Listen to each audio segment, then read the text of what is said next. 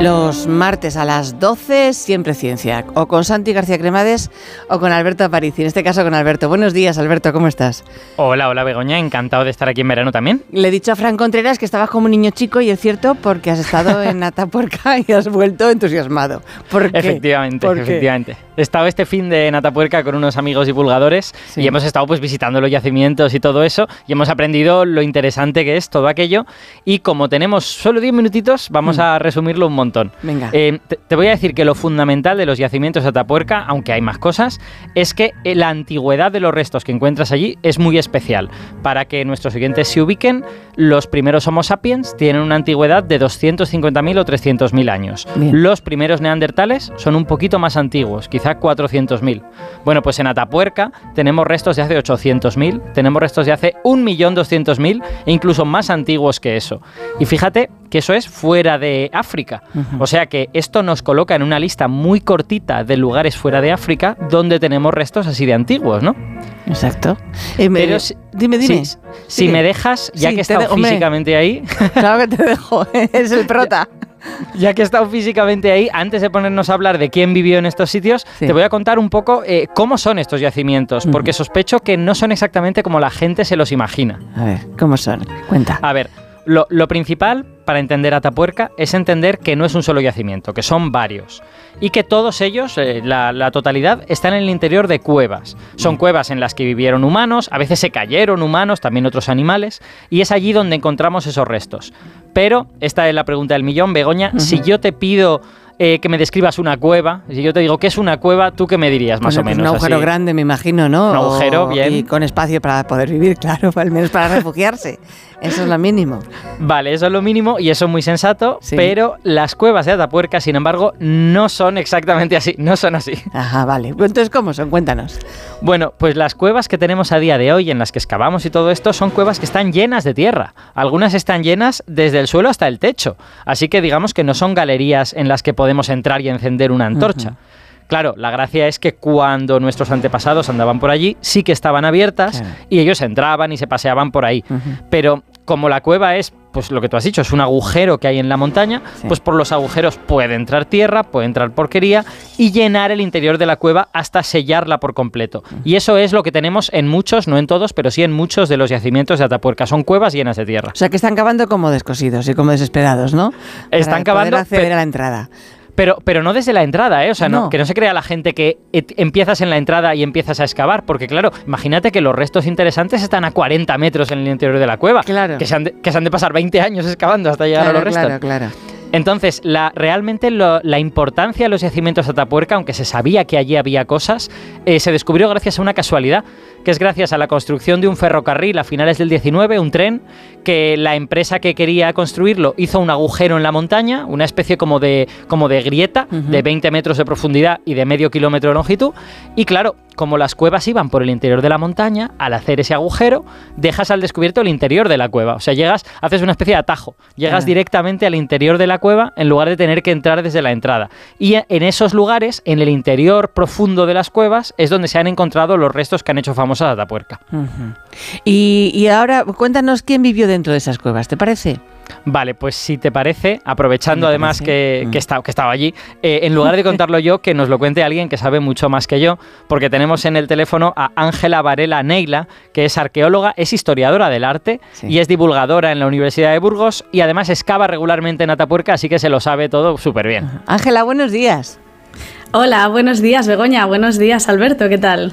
Muy buenos días Ángela, encantado otra vez. Alberto nos ha contado que antes que, que el Homo sapiens, que es de hace 300.000 años, el Neandertal de hace 400.000, cuéntanos tú ahora qué humano encontramos en los yacimientos de Atapuerca yendo cada vez em, más atrás en el tiempo, ¿no? Me ha chivado Alberto que hay que empezar por la cima de los huesos. ¿Quién vivió allí y hace cuánto que vivieron allí? Mira, en la cima de los huesos han aparecido restos de al menos 29 personas súper bien conservados porque han permanecido en el tiempo con el mismo grado de humedad, en las mismas condiciones, y ahí dentro han aparecido restos de preneandertales. En algunos sitios se les ve como heidelbergensis, pero el ADN hmm. revela que son preneandertales, los abuelos de los neandertales. Esos ah. son los de 400.000 años. Hay restos con 800.000 años, incluso casi millón de años, que de hecho se les ha puesto nombre en Atapuerca porque aparecieron sus restos humanos por primera vez en Europa en Atapuerca. Y son los Homo antecesor. Ah, ese es famoso, sobre ese todo, lo, ese lo conocemos. Sí. Sí, ese sobre todo es muy curioso porque lo que han aparecido son restos de niños y adolescentes y han aparecido canibalizados, es decir, que se ah. comían a los niños, para que veáis cómo nos las gastamos por Burgos. y y después, si vamos un poco más atrás en el tiempo, tenemos restos de entre 1,2, 1,4, incluso se cree que podría llegar a 1,6 en la cima del elefante, de lo que se cree que es el primer europeo de esa Europa occidental. Ha aparecido una mandíbula, ha aparecido el año pasado parte de una cara y este año, en la campaña de este verano, del 2023, ha aparecido una herramienta que confirma la presencia de esos seres humanos en Atapuerca.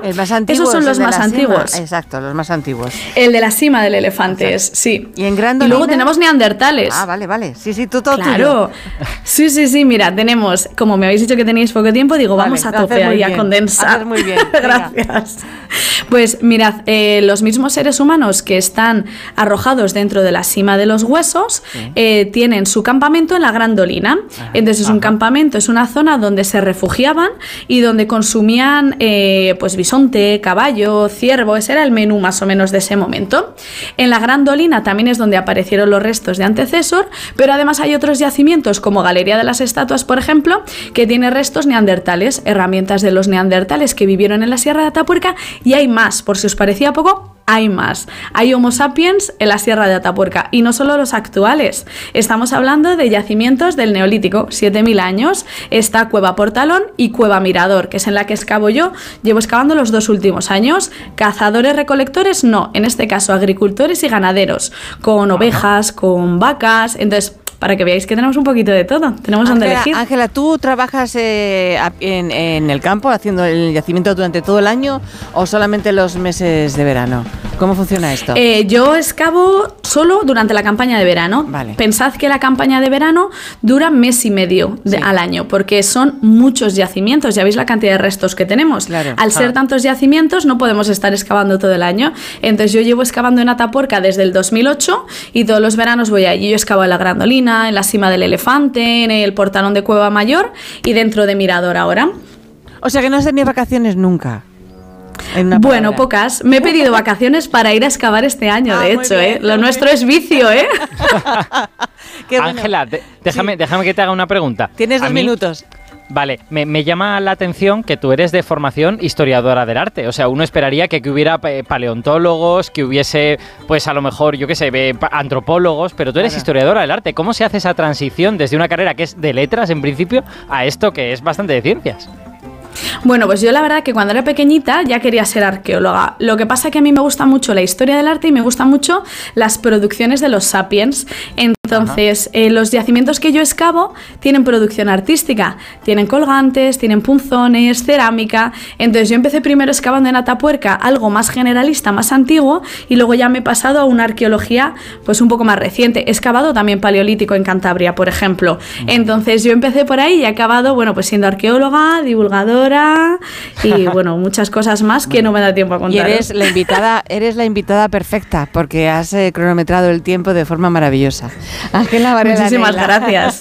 Ángela, muchísimas gracias. Que pases un gran verano en tu yacimiento y que descubras cosas Igualmente. maravillosas y fantásticas. Exactamente. Y nos vemos en Atapuerca. un besote. tengamos que llamarte para, para, ver lo que has descubierto. ¿eh? Eso sería el bombazo, el pelotazo del, del verano.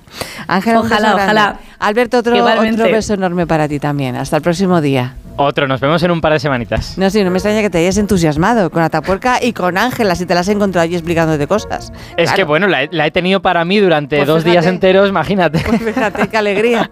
Venga, Alberto, hasta dentro de 15 días. Un abrazo grande. Chao, Begoña, un abrazo. Nos vamos, cada uno de ustedes a su ciudad.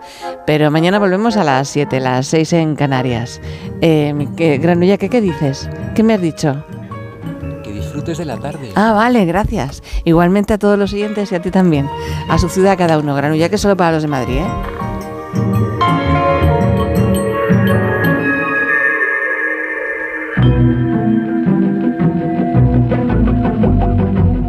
Más de uno. Onda Cero.